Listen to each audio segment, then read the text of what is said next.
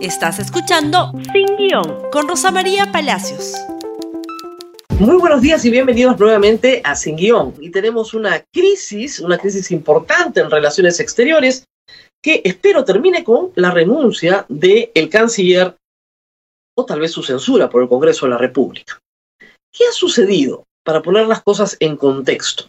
El año pasado, en noviembre del año 2020, para ser precisos con la fecha, el 24 de noviembre del año 2020, el entonces eh, profesor, si quieren ustedes, eh, universitario Héctor Béjar, es convocado por un grupo que se llama Grupo Emancipador Perú, un grupo de izquierda, para que dé una conferencia en el contexto de las marchas que habían habido para derrocar a Merino, marchas ciertamente exitosas.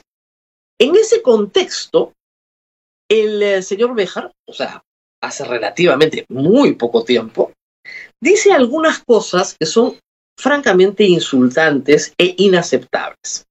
Entre ellas la siguiente, y creo que es la más grave, la que tiene relación directa con la Marina de Guerra del Perú. Dice lo siguiente, el terrorismo en el Perú lo inició la Marina. Reitero, el terrorismo en el Perú lo inició la Marina. Es una frase muy fuerte, ¿no es cierto? Eh, eso se puede demostrar históricamente.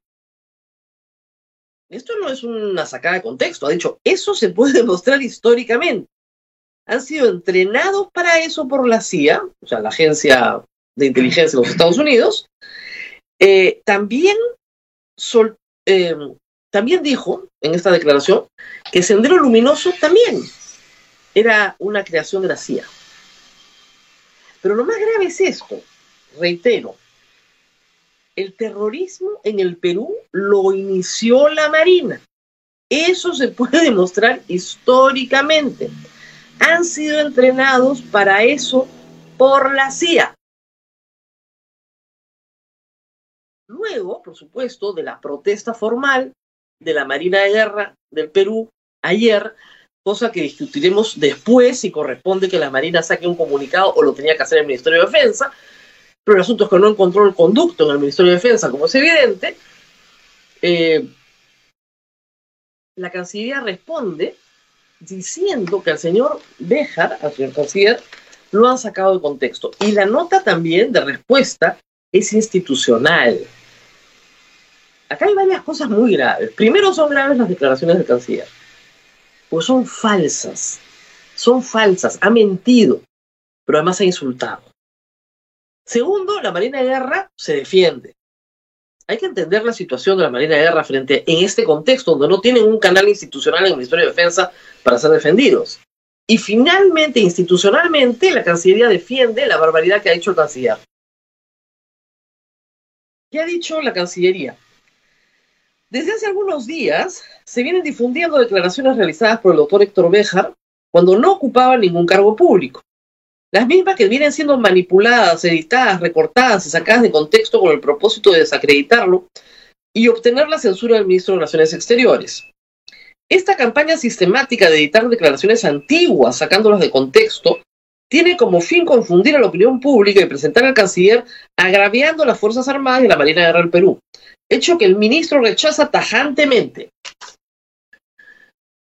Disculpen, no son declaraciones antiguas. Esto no es parte de su juventud guerrillera.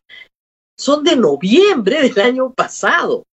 24 de noviembre del año 2020. Estamos en agosto. Esto no es antiguo. Es su pensamiento. No hay delito de opinión en el Perú, pero resulta que este señor es el canciller peruano que considera que la Marina de Guerra del Perú inició el terrorismo en el Perú. Que además, hay que decirlo, es una mentira gigantesca y relata, ¿no es cierto?, la poca, la poca, el poco afecto por la verdad que tiene el canciller. La génesis del Sendero Luminoso y el MRTA está profundamente documentada. No solamente en el primer tomo del informe de la Comisión de la Verdad, en las propias ¿no es cierto?, declaraciones de Abimael Guzmán en el libro de Puño y Letra, en trabajos de investigación muy serios como el de Gustavo Gorriti. Sendero Luminoso no se crea por la Marina. La Marina de Guerra del Perú tiene algunos incidentes muy complicados durante la dictadura militar, porque se coloca una bomba efectivamente en la casa del almirante Faura. El almirante Faura representaba una ala muy a la izquierda dentro de la Marina. Y también porque se genera un daño importante y también se hunde dos embarcaciones cubanas en el puerto del Callao. ¿Qué tiene eso que ver con Sendero Luminoso? La metodología terrorista es una metodología que cualquier grupo puede adoptar, sea cual sea la causa que persigue. Pero eso no es Sendero Luminoso. Sendero Luminoso es llegar al poder a través de la lucha armada, sometiendo al Perú a un baño de sangre. La Marina tiene héroes, héroes en la lucha contra Sendero Luminoso y la MRTA.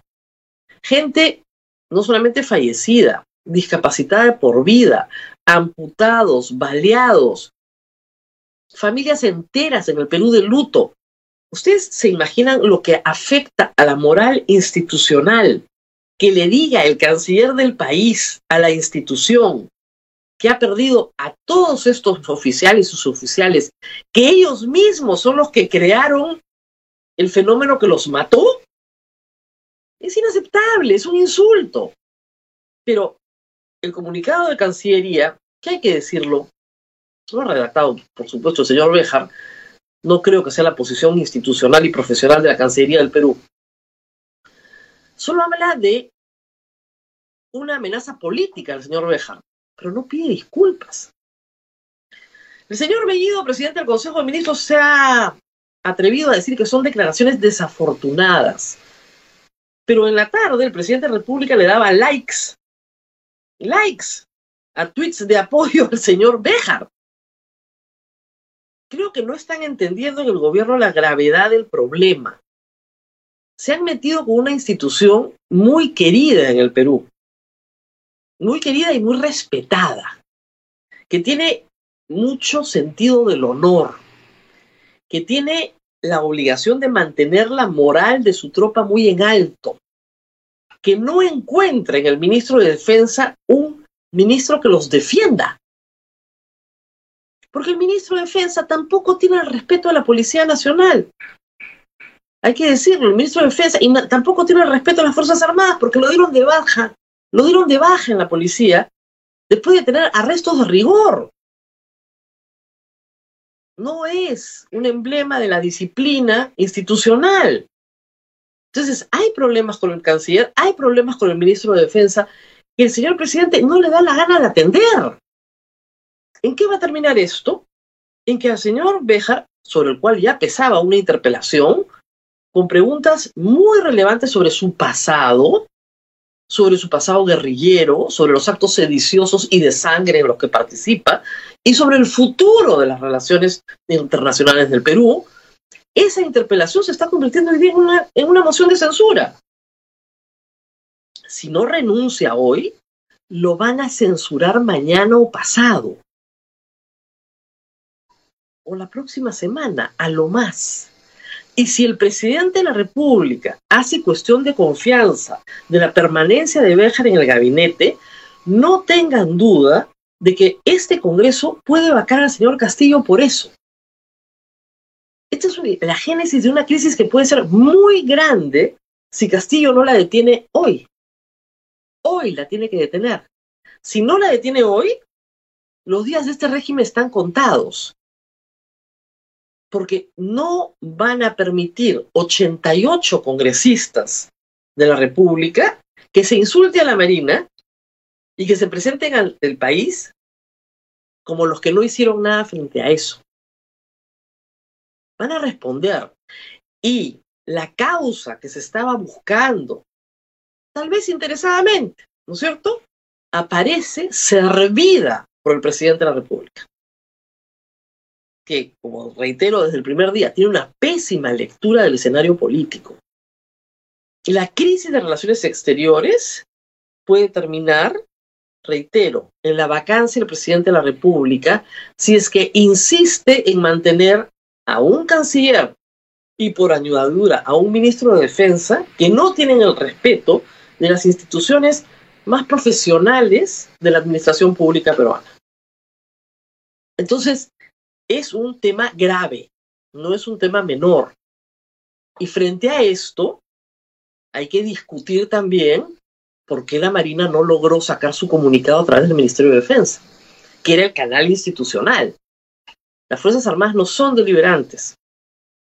Pueden ser muy valientes, pero no son deliberantes. Se entiende perfectamente la cólera que pueden tener, la necesidad de expresarse, de no dejar pasar, de no afectar la moral institucional. ¿Qué puede pensar? Imagínense ustedes, un oficial joven que está en este momento en el BRAE, cuando escucha que el canciller de su país, que defiende las relaciones y la soberanía del Perú como la defiende él, ¿no es cierto? Dice que su institución está en la génesis del movimiento Sendero Luminoso. Es inaceptable. Es inaceptable. Yo entiendo que era la necesidad de decir algo por parte de la Marina, pero también se tiene que discutir si los institutos armados tienen capacidad de deliberación. Pero si han llegado a ese punto, es porque el malestar es absoluto. Y frente a eso, el presidente de la República tiene que evaluar claramente cuál es su futuro político si no saca el canciller hoy, si el canciller no renuncia hoy, reitero, lo censuran mañana, pasado, tras pasado. Y si hace cuestión de confianza en la permanencia del canciller, esa es la declaratoria de guerra final. Final. Y acá, acá, el Congreso sí puede construir una narrativa, un relato que justifique una vacancia por incapacidad moral, por la falta de respeto a la investidura de ser el jefe supremo de las Fuerzas Armadas del Perú. Nos tenemos que despedir, van a ser horas muy complejas, reitero, yo espero que renuncie hoy. Si renuncia hoy, buenos reflejos de Castillo si no renuncia hoy, entramos en una espiral muy rápida de acontecimientos en los próximos días. Vamos a ver qué camino deciden tomar. Por favor, compartan este programa en Facebook, en Twitter, en Instagram, por supuesto en YouTube. Y nos vemos nuevamente el día de mañana en Sin Guión. Hasta pronto. Gracias por escuchar Sin Guión con Rosa María Palacios. Suscríbete para que disfrutes más contenidos.